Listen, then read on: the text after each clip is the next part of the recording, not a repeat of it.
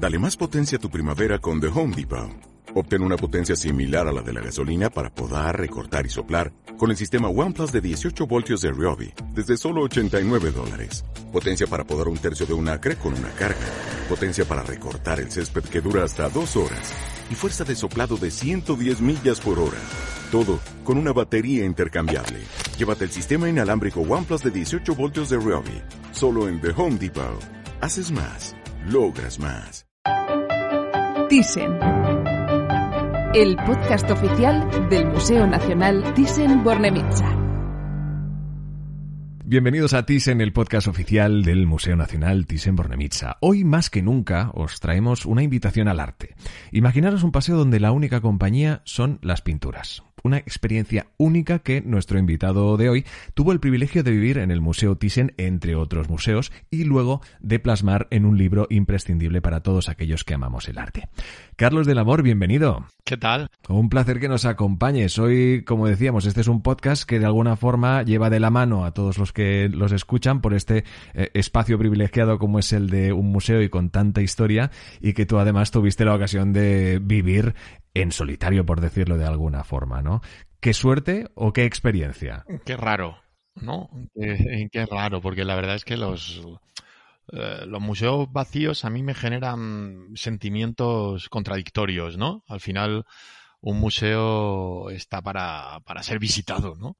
Para que la gente recorra sus salas. Y de repente cuando te ves solo, es como sobrecogedor, ¿eh? diría. Eh, eh, y, recuerdo aquel día en el, en el Thyssen, eh, cuando, cuando entré y miraba a la derecha, veía la mirada de, de Rembrandt y, y veías, oías el eco, oías tus pisadas y recorrer un edificio que está hecho para ser visitado solo, pues es un privilegio primero, la verdad, porque dialogas con las obras, yo soy muy friki y, y me gusta hablar con los cuadros y, yo tiendo a pensar que los personajes de los cuadros tienen vida propia y que cuando no estamos hacen sus cosas.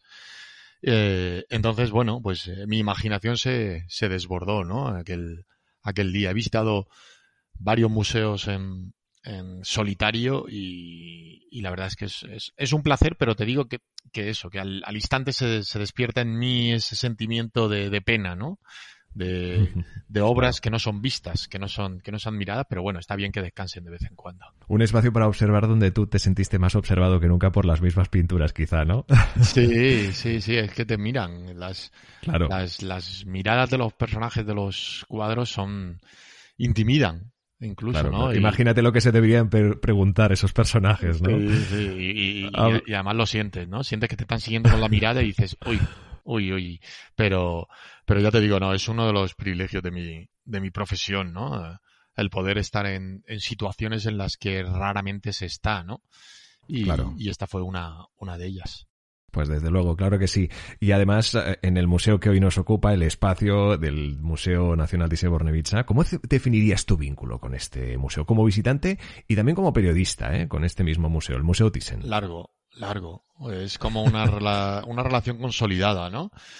Eh, con mucha fidelidad, además. Y, y, con mucho cariño, ¿no? Que yo creo que, que es recíproco, ¿no? Del, del museo hacia mí y, y, de mí hacia el museo. Pero nosotros cuando en un medio de comunicación, sobre todo en tele, que vivimos de la imagen, eh, necesitamos eh, experiencias diferentes, ¿no? Para trasladar al, al espectador. Y, y, la complicidad que nos da eh, el museo, el gabinete de prensa, etcétera, yo creo que, es vital para luego hacer atractivo el, el reportaje, ¿no? En, en, la tele tiene que ser todo, aparte de, de informar, tiene que ser atractivo.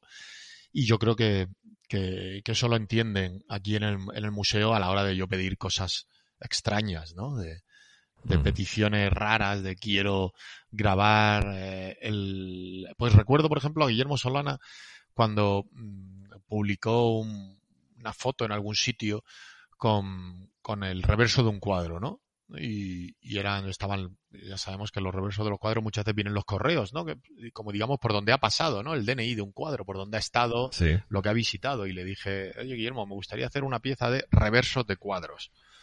Y ahí Ostras. estuvimos, eh, eh, enseñando los reversos de los cuadros, descolgando alguno y, viendo toda la, toda su biografía y sus peripecias y sus viajes, etcétera, etcétera, ¿no? y eso se, puede hacer por la complicidad, porque, porque a nosotros en los medios también nos gusta ir más allá de la agenda que marca la institución y, y sacar temas propios. Y eso en el, en el Thyssen se consigue, se consigue mucho, ¿no? El, decir, podemos hacer esto, podemos hacer lo otro, podemos grabar esto, podemos entrar al taller de restauración, podemos... Y, y eso luego yo creo que hace muy atractivo el, el resultado. Claro, y además te das cuenta del, del, privilegio de un trabajo como el tuyo y donde tu curiosidad está premiada también con la apertura de miras de una institución como el Museo Nacional de Bornemisza que te dice, oye, vamos a hacer este reportaje. Claro que sí, ¿por qué no? Claro, claro, es que el, no hay nada mejor que imaginar algo y contar con la complicidad de todos los actores para que ese algo salga luego a la luz. Y, y eso es fácil eh, cuando, cuando existe esa complicidad. Es decir, yo estoy en la redacción, veo, me llega un correo de algo que se está haciendo en el Thyssen y yo digo, bueno, pero vamos a hacerlo de esta forma o intentar hacer de esta forma o, o de esta otra. Y automáticamente llamar y que se faciliten las herramientas para que ese reportaje se lleve a cabo, ¿no? Salirse un poco de la oficialidad y, y de la agenda para, para lograr algo no único, porque no, no, no, no, no somos el caso Watergate, ¿no? ¿no? No, estamos en esa liga, pero, pero sí algo diferente y que el espectador eh, aprenda también, ¿no? Eh, yo estuve hace dos semanas o tres semanas en el, en el taller de, de restauración, ¿no? Y era, bueno, había un, un Renoir y yo quería, quería hablar de, de, pigmentos, de, pinturas, eh, de, cómo la naturaleza, los impresionistas, pues les eh, se encontraban cositas, ¿no? Todo a raíz de que en Estados Unidos, en un Van Gogh, habían descubierto los restos de un saltamontes que a, que a Van Gogh, pues me imagino que le saltaría mm, cuando pintaba al aire libre, ¿no? Entonces yo digo, bueno, pues voy a llamar al Thyssen, que, que, que de impresionismo saben un poco, y, a ver qué me cuentan en el, en el taller de conservación y restauración. Y bueno, dio la casualidad, había un Renoir y, te sirve para ilustrar una noticia que se produce a 10.000 kilómetros de aquí, te sirve para, para, hacerla, para hacerla nuestra, ¿no? A su vez estoy en el taller, encuentro con un, con un Fra Angélico que, que, justo lo han descolgado para restaurar y me llevé dos reportajes en, en uno. Y todo eso se produce por, por, por, la complicidad y por la apertura de miras también de, del museo. Desde luego. Además, eh, como bien os imagináis, Carlos del Amor hoy nos acompaña, pues como no, para hablar de, de, este libro, un libro premiado, Premios Pasa 2020, como es Emocionarte, la doble, doble vida de los cuadros. Con esto que hablabas del reverso, de las fechas, por dónde ha pasado, claro, evidentemente cada cuadro, cada pintura refleja uh, una historia, un momento histórico, pero también tiene su propia historia, evidentemente, en función de por dónde ha ido circulando. Entiendo que eh, ¿qué obras del Museo Thyssen te, impactan especialmente teniendo en cuenta estos factores que comentamos? Es que me impactan muchísimas, ¿no? Pero mmm, yo tengo siempre, bueno, tienes como tus, tus, tus favoritas, ¿no? O, algunas a las que le tienes es, especial cariño.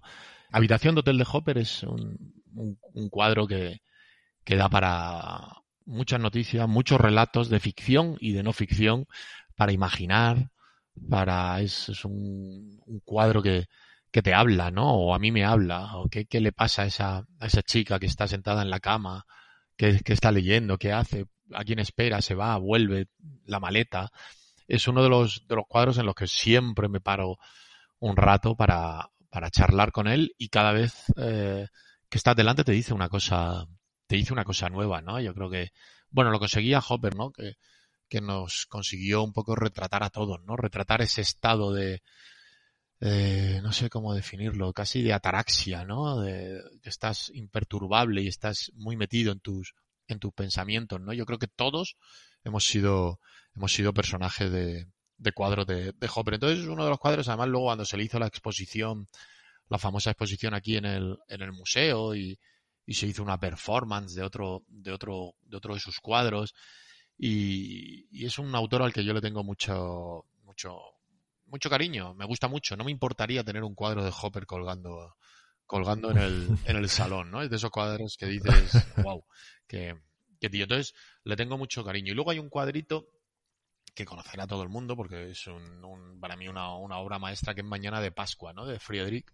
que es, es, es eh, un cuadro eh, que a mí me hipnotiza cada vez, cada vez que paso por, por él, ¿no? Ese tratamiento, esa, esa luz, eh, ese amanecer, esos árboles eh, raquíticos eh, dibujados casi casi al estilo al estilo japonés es no sé me parece una obra que, que, que, hipnotiza cuando cuando la ves es un cuadro que debe tener 40 centímetros o, o 45 centímetros no quiere decir que no es de estos de gran formato que, automáticamente miras no son dos obras si me tuviera que quedar con dos obras del museo probablemente me quedaría con esas. Ahora, a esta hora. Pero ahora si me doy una vuelta por el museo, probablemente te diría otras, otras dos o otras diferentes. También la elección de una obra de arte depende mucho del estado de ánimo de cada uno y de la manera en la que llegue al museo para ver para ver una la colección permanente o una exposición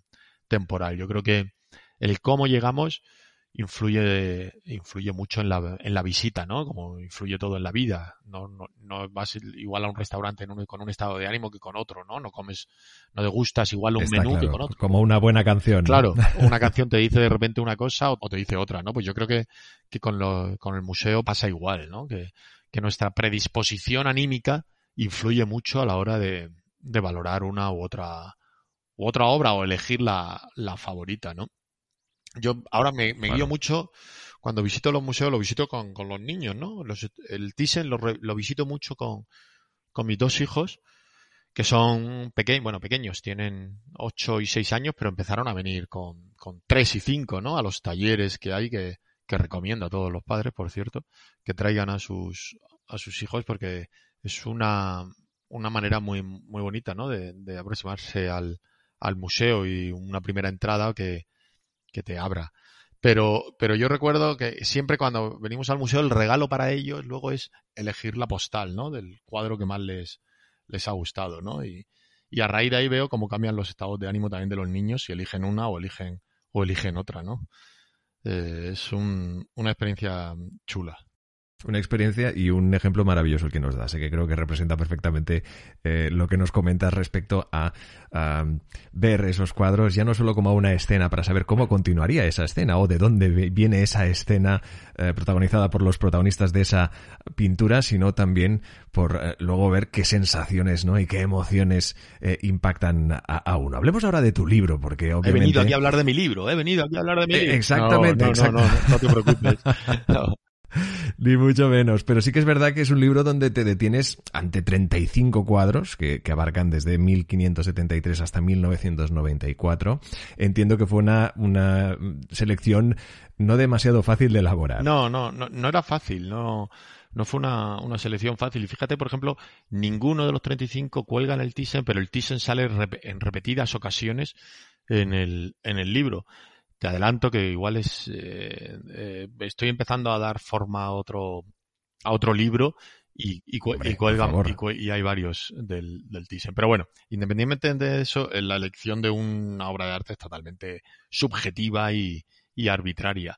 Pero es verdad que, que, que muchas de las, de las obras y muchas de las cosas que aparecen en ese libro se deben, se deben a este museo, a historias que me han ido a mí, que me han ido contando a lo largo de las coberturas, de las, de las exposiciones. Por ejemplo, el- recuerdo eh, el cuadro de la playa de Truville y cómo me contaban lo de, lo de la arena, ¿no? Eh, los granitos de arena que, que estaban, que están en el, en el vestido negro de una de de uno de los, de los personajes, que son granitos de arena, de playa de verdad, ¿no? Que, que a Monet mm, se le, le salpicaron, ¿no? Cuando, cuando hizo, cuando pintó el, el cuadro, probablemente una ráfaga de, de aire, y eso pues lo traslado, lo traslado al libro, cosas de, de restauración, de conservación, o cosas de, de Antonio López, que me contó Antonio López eh, aquí, in situ, ¿no? Porque eh, recuerdo cuando Guillermo Solana y Goico y compañía me, me llamaron que estaba Antonio López eh, visitando las salas donde iba, donde iba a colgar su, su exposición, ¿no? Y que estaban los cuadros en el suelo y él viendo a ver que si me quería venir. Y, cogí corriendo, me vine y, y vi la exposición con Antonio López antes de que fuera exposición siquiera, ¿no? Y Antonio López de repente te cuenta, pues, no, pues es que estas anotaciones, aquí hago anotaciones de, de las medidas y las deja en el cuadro las deja en el cuadro, ¿no? Que las podemos ver que me, me maravilla, ¿no? En el cuadro de la nevera, como eh, los productos perecederos va anotando cuando caducaba el pollo, etcétera. Entonces, todas esas cosas luego se te quedan en, el, en algún lugar de, del cerebro y las trasladas al, al libro. Pero bueno, a lo que ibas, elegir 35 obras no es fácil y, y, y, siempre es pues cosas que te van viniendo a la cabeza y que, y que sabes que tienen una historia detrás que crees que merece ser contada, ¿no? De Rembrandt elegí un autorretrato y, y lo elegí por esa cara de tristeza de ese autorretrato y lo elegí por todo lo que me contaron en la exposición de, de Rembrandt de, de, aquí, ¿no? Por esos ojos, ese, esa sasquia, ese amor de su vida, esa ruina que, que tuvo, eh, lo manirroto que era, etcétera. Todo eso te lo van contando y dices, lo voy a meter, lo voy a meter aquí en el, en el libro, ¿no? O sea, yo, yo en, en realidad el libro es haber hecho de, de, de, saber escuchar y luego pues darle un poquito de, forma, ¿no? Tiene mucho más mérito. Y lo difícil que es ponerle un título, yo creo que aquí le has dado en el clavo eh, lo de emoción y arte. Emocionarte, yo creo que le viene como anillo al dedo, creo que está más que representado con lo que nos estás contando, ¿eh? El título eh, a, a, mí, me, a mí me, me, encanta, ¿no? Porque un título te tiene que entrar, ¿no? A la primera tienes que saber de qué va. Yo estoy, estoy seguro que hay muchos mega estudiosos del arte o críticos o, o gente lo que yo llamo, ya sabes que yo soy de la, de la tele y somos eh, por naturaleza frívolos y, y poco, poco, profundizamos poco en las cosas y tal y cual. Es verdad que luego todo el mundo quiere tantas cosas. Luego todo el mundo, luego todo el mundo quiere salir en la tele, pero de primera somos somos frívolos y somos un poco un poco tal. Entonces, eh, hay mucho estudioso que dirá que es un título facilón y que después de emocionarte vendrá fotografiarte o después vendrá, eh, yo sé, empaparte y tal. Bueno, pues eh, yo mira, eh, si funciona con el, con el lector, que es a quien va escrito, porque no va escrito para el, para el super estudioso, que probablemente tenga sus, sus libros y sus emociones propias, eh, encantado. Eh, y a, claro. a ellos me, me, debo y ellos son los que tienen que, entre una oferta amplísima, fijarse, cogerlo de la estantería, echarle un ojo y decir, ah, me gusta. Y probablemente la puerta de entrada sea el título y, y la portada, ¿no? No hay otra puerta de entrada hoy en día. Claro, este libro no deja de ser una invitación al lector que también puede convertirse, como tú mismo lo haces, eh, en un investigador de esas mismas pinturas que seleccionas, ¿no? Claro, ese es, ese es el, la invitación, ¿no? Al final, al final es una invitación a meterte en la historia, a meterte en, en la pequeña investigación que yo he hecho, que tampoco estoy haciendo un tratado de arte. Eh, yo el, el libro lo podía haber mm, llamado, yo qué sé, teorías, teorías eh, sobre el cuadro del siglo XV al siglo XX, eh, la doble tal, yo qué sé, ¿sabes? Eh, podía haberle sí. puesto un título mucho más rocambolesco, que es lo que muchas veces hace determinada gente para hacernos pasar por sesudo cosas que no lo son y que, y que no nos están aportando nada. Pero, pero bueno, emocionarte. Oye, una palabra, un, un, juego de palabras y la gente ha entrado en esa invitación, en ese, en ese juego, ¿no? La gente, bueno, el feedback con ellos son, es, con los lectores es, es muy bueno y me gusta mucho que, que lo ven con un ordenador al lado para los cuadros que van mencionando, ir buscándolos, ampliándolos, buscar los detalles. Es decir, que a lo mejor se tiran en un capítulo varios días porque les gusta ir investigando el, los rast, las miguitas de pan que les voy dejando sobre, sobre otros cuadros, otras obras, otras, otras y otras historias. Entonces eso me, es, es, el mejor piropo, ¿no? Que tardan mucho en leer un capítulo, que se tarda en leer a lo mejor 25 minutos, pero tardan mucho porque van, a su vez, abriendo nuevas puertas y tendiendo al infinito, ¿no? Es como esos libros de, de niños, ¿no? De ahora tira por la puerta A o B y continúa la historia. Pues es un poco, es un poco eso, pero, pero en el mundo del arte. Elige tu propia aventura. Sí. Ahora me has hecho recordar aquellos maravillosos libros con esos fantásticos relatos. Sí. Pero sí que es verdad que en Emocionarte tenemos esta herramienta divulgativa porque al final el arte debemos entender que es forma parte de la historia de la que formamos todos al final, ¿no? Y un poco también como el leitmotiv del Museo Thyssen, que es el museo de todos, como no. Uh, precisamente eh, de este punto divulgativo también a, a cierta intención reivindicativa, a ver si no me equivoco, porque en esta selección prestas también una particular atención a la pintura española y a la femenina, ¿es así? Sí, es, es, verdad que hay una, una ola que bienvenida sea, que es recuperar la figura de femenina, sobre todo la, la de aquellas mujeres que, que a las que su época sepultó, ¿no? Y que tuvieron que firmar con el nombre del marido, del jefe del taller, o que no tuvieron las mismas oportunidades, o que estaban condenadas a pintar lo que tenían a mano, es decir, bodegones, porque no, no salían de la, de la cocina. Yo creo que hay que hacer una labor poco a poco de, de investigación y de, y de reivindicación de esas, de esas mujeres que lo tuvieron mucho más difícil que, que los, que los hombres para, para hacerse un hueco ¿no? en el mundo del arte. Pero aún así es verdad que, que queda muy bien en la nota de prensa del libro decir con especial atención a la figura femenina, pero hay seis de 35. ¿eh? Es decir, me faltan, me faltan muchísimas y, y, deberían ser muchas más, pero bueno, poco a poco vamos, vamos abriéndoles el hueco que merecen en los libros de, de historia del arte, ¿no? Y en los, y en los estudios. Y, y, estoy seguro que si alguien dentro de 50 años escribe un, otro emocionarte o tiene un libro parecido, eh, estoy seguro que, que habrá en vez de 6, 26, ¿no? Porque se habrá hecho una labor que yo creo que se hace aquí en el, en el Thyssen y se está haciendo en, en muchos museos de, de recuperar esa, esa, esa figura femenina en, en la historia del arte y que no ha pasado por alto la exclusiva que nos has dado de este de esta próxima publicación, ¿eh? que estaremos al tanto. No te pedimos más información, pero bueno, que en todo caso seguro que tendremos ocasión de que nos lo vengas aquí a, a, ver, contar. a ver si llego a tiempo, a ver si, si me saco tiempo y puedo. Me divierte mucho hablar de arte. Yo creo que intento que se, que se me note incluso en las piezas de, de televisión, ¿no? En, los, en las piezas del telediario. Intento transmitir esa, semipasión o pasión que a mí me, me provoca el, el, mundo del arte, intento que se transmita en, en, lo que hago, ¿no? Sea un libro o sea un reportaje de, de televisión. Yo siempre digo que muchas veces yo me levanto y, y, me pagan un sueldo por venir al Thyssen a hacer una pieza y porque alguien que sabe mucho de determinado pintor o determinada corriente artística me la explique y luego me suban al, al, al taller y me expliquen qué están haciendo y encima es mi trabajo, ¿no? Entonces, qué menos que intentar devolver la, lo que a mí me despierta eso a, a, quien lo ve, ¿no? Y si con eso que ven les anima a acercarse al museo es un objetivo cumplido, ¿no? Porque, porque llevar gente al museo es una de las recompensas que tiene el hacer información para, para un medio masivo como es la televisión, ¿no? Un medio muy generalista que abarca todo tipo de público todo lo que merece ser contado en un museo, tantas cosas que nos perdemos y que evidentemente gracias a una labor como la de nuestro invitado de hoy, además a través de un medio uh, tan inmenso como es el de la televisión, pues puede llegar a, todos los oídos y, ojos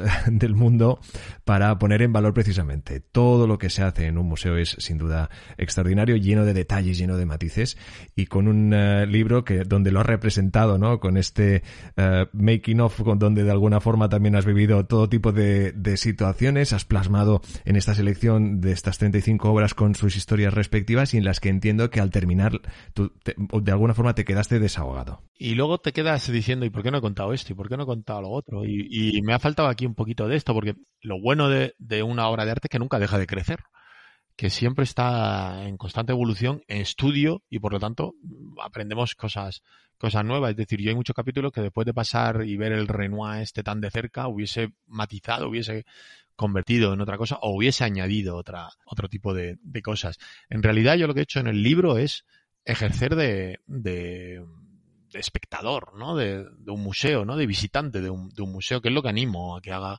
a que haga la gente, ¿no? Que, que llegue al museo y se, y se deje llevar y, se deje seducir por las historias y que, y que profundice en una obra, ¿no? Y que si, mi recomendación, ¿eh? Pero esto es, esto es particular y que en vez de intentar ver todos los cuadros, haga una selección y, y bueno, y se, y profundice en cinco, seis, diez, diez cuadros, se monte su propia película incluso sobre ese, sobre ese cuadro, luego se informe, vea, porque es que en cuanto rascas un poquito, pero un poquito, descubres que, el pintor, al pintor o a la pintora le pasaba, le pasaba esto, o, le pasaba lo otro, o el personaje que está retratado eh, tenía, tenía tal, tal enfermedad, tal problema vital. Es raro el cuadro que es un cuadro por, porque sí, que está hecho a la, venga, te retrato y ya está. No, suele haber muchas aristas detrás que son las que a mí me interesan, ¿no? De esas, de esas obras. Desde luego, una expresión de una historia, de un relato, de un deseo, de una emoción plasmado en esas pinturas. Y evidentemente con Carlos del Amor estaríamos hablando esta mañana, pero bueno, esto tiene una limitación de minutaje. Así que terminamos con una pregunta y es que después de vivir todo lo que has llegado a vivir en tu experiencia personal, con, con el cariño, el, el, amor que sientes por el arte y haberlo vivido también en, en, soledad, ¿no? La experiencia de un museo en soledad. ¿Te queda algún deseo por cumplir en el museo? Eh, ¿Cuál sería, incluso, no sé, o algún reportaje que te gustaría realizar? Es complicado, ¿eh? Porque eh, ¿cómo puedo volver loco al gabinete de prensa del Museo Thyssen para, para que me digan que no? Y tendría, tendría que darle al, alguna vuelta, ¿no? Pero deja, déjame que le dé una, déjame que, que piense y, y les, y les, yo, yo, no sé si he llegado a pedir, recuerdo una, una vez una, una performance en la Tate, eh, que era un corredor por las salas del museo y intentamos imitarlo, pero no me acuerdo si lo llegué a pedir o no, o no lo llegué, o no lo llegué a pedir, porque era para hablar de la rapidez con la que se visitan las obras, y era un corredor, un corredor profesional, corriendo como un loco por la del museo.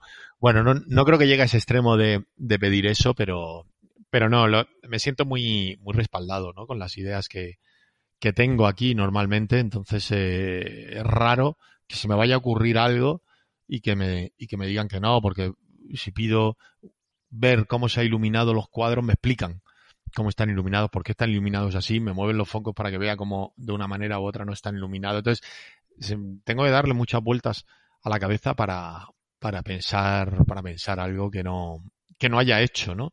Pero, pero seguro que, puedo poner todavía en algún aprieto al, al, al gabinete y, y, y te lo diré te lo contaré en, el, en la próxima, te diré, ¿te acuerdas? Pues les puse en una, en un aprieto. Y ellos encantados de aceptar el reto seguro. Emocionarte, la doble vida de los cuadros, premio Espasa 2020. Hoy con nosotros su autor, Carlos del Amor. Gracias, Carlos, por acompañarnos. Muchas gracias a ti. Descubre nuestra colección, exposiciones y actividades en museothyssen.org. Museo Nacional Thyssen-Bornemisza, el museo de todos.